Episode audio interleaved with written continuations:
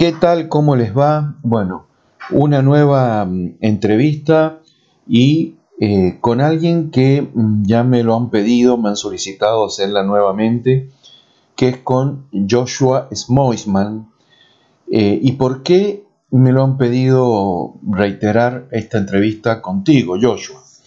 Porque ya llevamos dos, una fue previa o, o cuando todavía no estaba comenzando el el coronavirus acá en Panamá o estábamos recién entrando con el coronavirus en Panamá, luego en pleno movimiento de, fuerza de esta, de esta pandemia y principalmente, Joshua, porque vos vivís actualmente en China.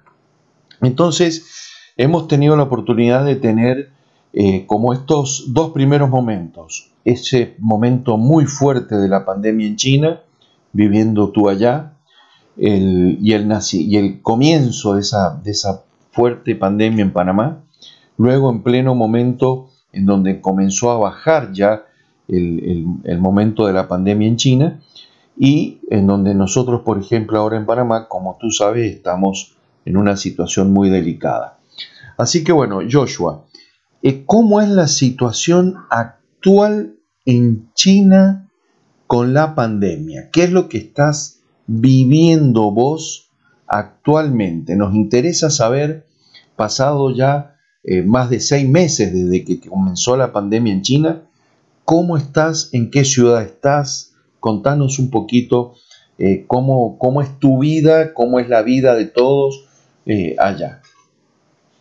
Bueno, profesor, ante todo, muchísimas gracias por esta nueva oportunidad de estar aquí en un podcast con usted. Eh, yo ahorita mismo estoy en Shanghai, en China.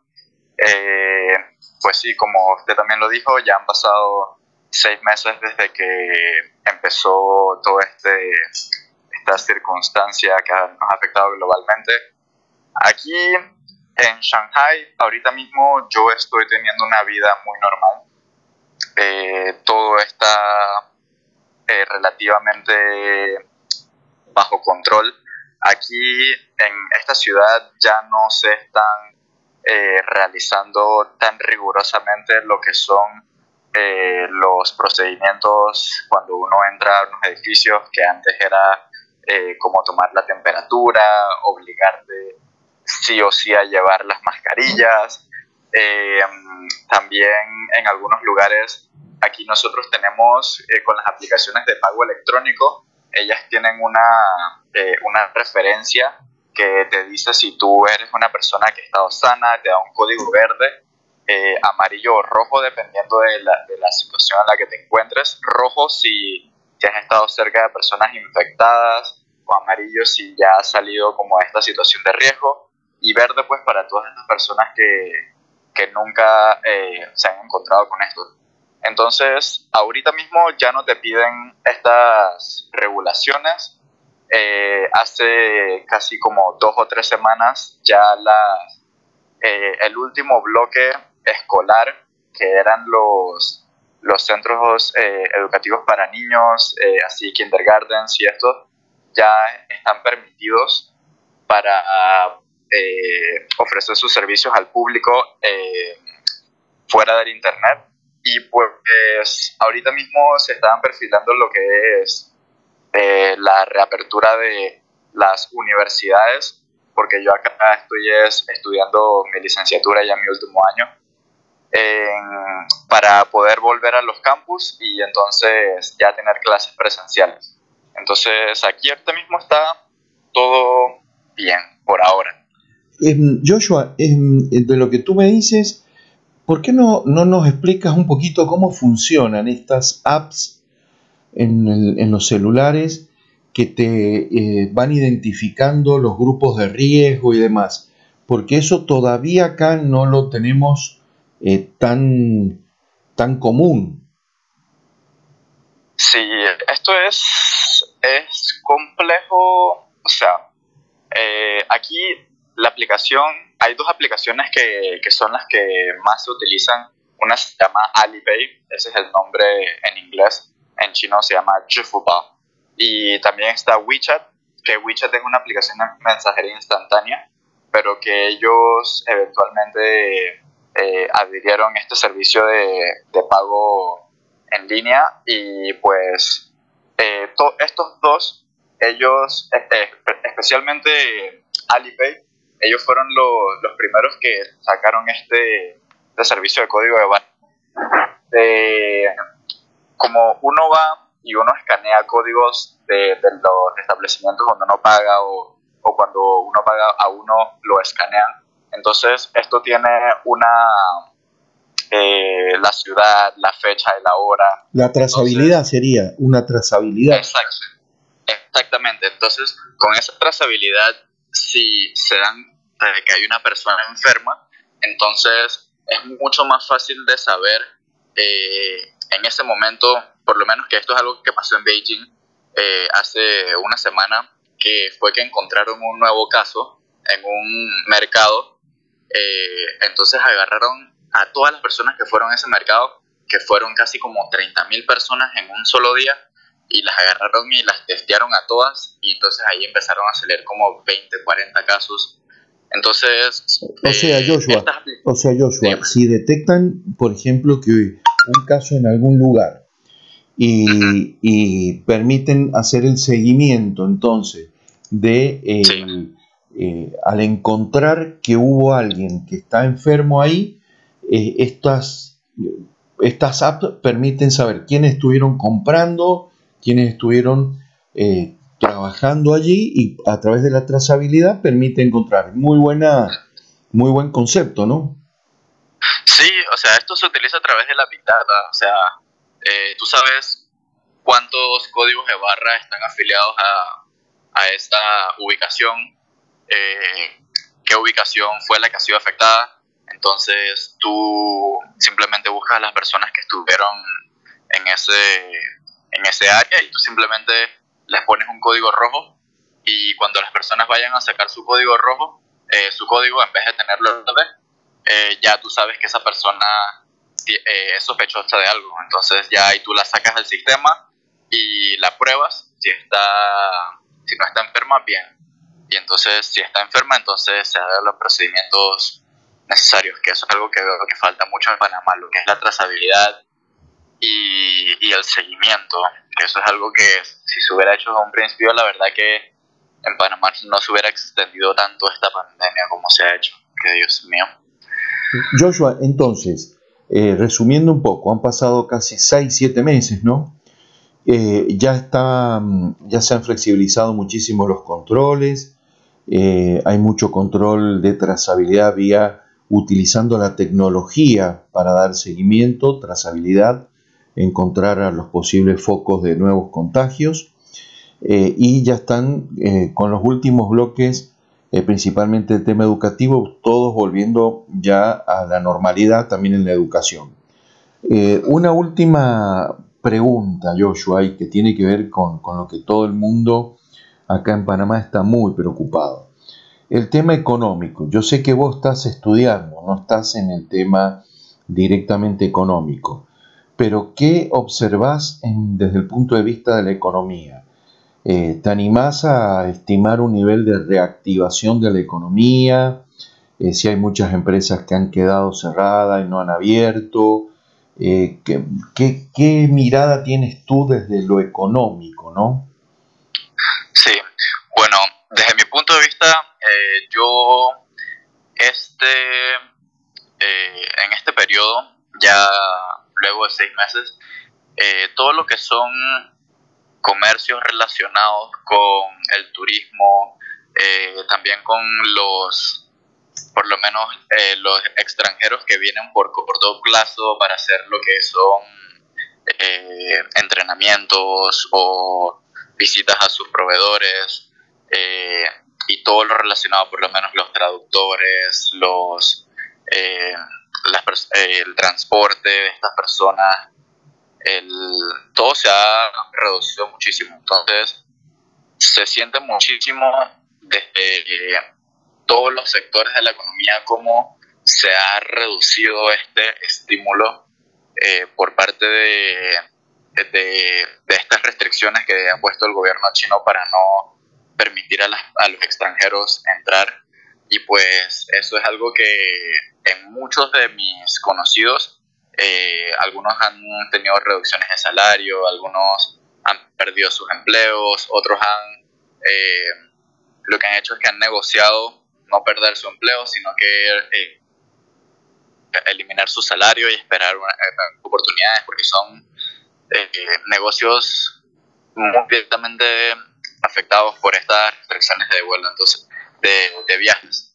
Entonces, la verdad que predicciones yo es muy difícil porque todo depende del, del manejo que se le dé al, a este resto de tiempo, de, de lo que queda de, de, cómo manejar la segunda vuelta, la segunda eh, vuelta de esta pandemia. Entonces, si no se maneja bien, simplemente se va a seguir cerrando la economía, cerrando la economía. Y esto aquí en China afecta muchísimo porque esta es la, la fábrica del mundo. Entonces, si todos los demás países están en abre que cierra, pero eh, todo lo que son los comercios no esenciales, que son los productos que, producen mucho acá, no se mueven allá, entonces simplemente está acá, los stocks se llenan, nada se mueve, la cadena de suministros quedan paradas, entonces es algo que poco a poco va, crea, es, como una bola de nieve y va rodando hacia abajo y se va llenando y la verdad que va afectando a muchísimas personas. Entonces lo que hay que hacer es, eh, antes de pensar en reactivación económica, en hacer estimaciones, primero uno tiene que es que controlar el virus para entonces ahí después saber porque si ahorita como he estado viendo en las noticias que Brasil de la nada va a ser el, uno de los países más afectados eh, por el coronavirus, con casi un millón de, enfermos eh, siguiendo Estados Unidos, entonces, y, y, Brasil es un mercado muy relacionado con China, entonces, la verdad que es muy difícil decir, ahorita mismo eh, hay muchas restricciones, muchas personas pidiendo que, se, que las quiten por miedo a, a más afectaciones de la economía, pero si los efectos son muy diversos porque también uno no puede eh, sobrellevar, sobrellenar el, el, el, sistema de salud. Entonces es muy difícil decirlo. Yo siento que, como lo dicen mucho en los diferentes medios internacionales, la verdad que esto es una recesión que no solamente va a durar un par de meses, sino uno o dos años para que hasta que se encuentre una, una vacuna, si es que se encuentra alguna, y pues hay que prepararse para lo peor y esperar lo mejor. Eso es lo único que yo puedo decir, la verdad. No, muy, muy, es buenísimo lo que nos informa Joshua.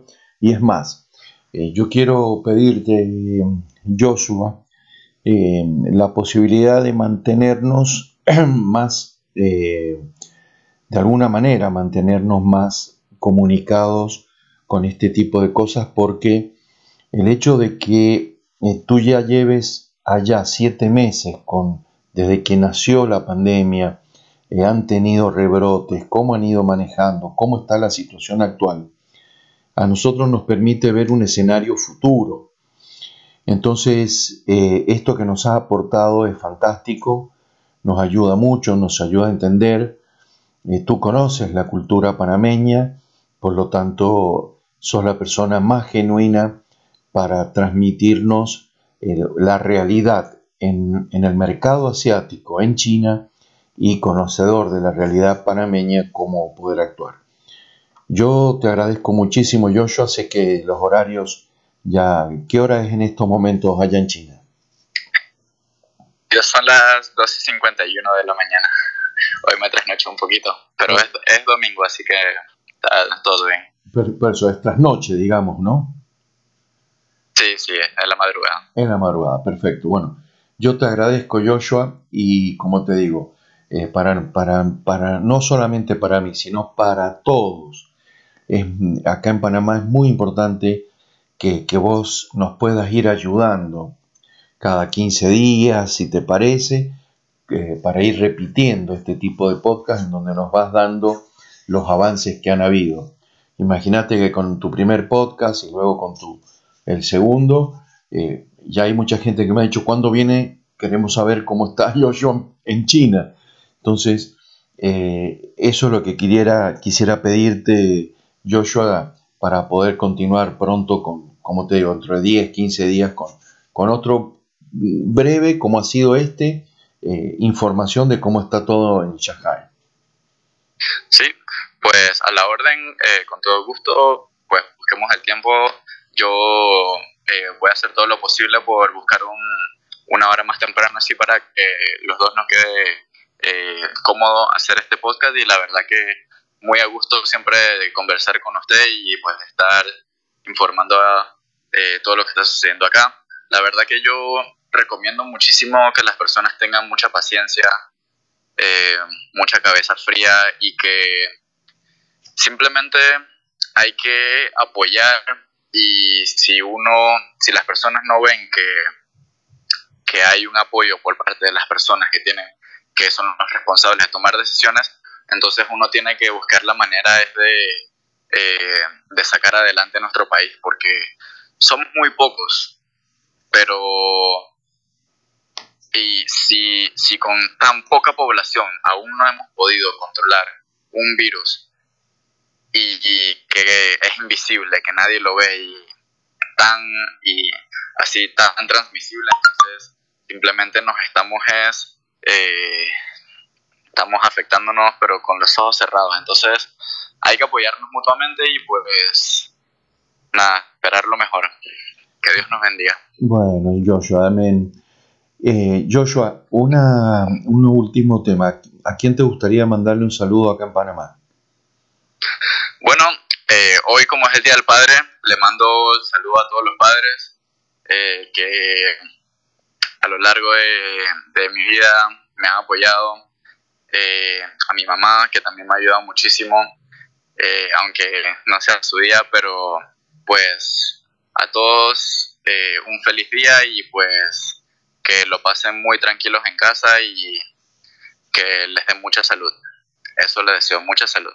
Bueno, yo, yo te agradezco muchísimo, acá te extrañamos, te extrañamos mucho, Joshua, extrañamos siempre tu, tu compromiso, tu fuerza, tus ganas, tu buen humor, tu buena predisposición siempre, así que te, apreciamos, te queremos mucho, Joshua, te mandamos un saludo enorme. Y de esta forma damos por finalizado este podcast eh, que creo que es muy importante, saber qué está pasando en otros lugares del mundo que ya han atravesado o han llevado un par de meses por lo menos eh, más anticipadamente que Panamá. Así que un saludo a todos los que nos escuchan y Joshua, tu saludo final. Bueno, un abrazo a todos y pues, profe, muchísimas gracias y mucho cuidado a todos. Nos vemos, un abrazo grande.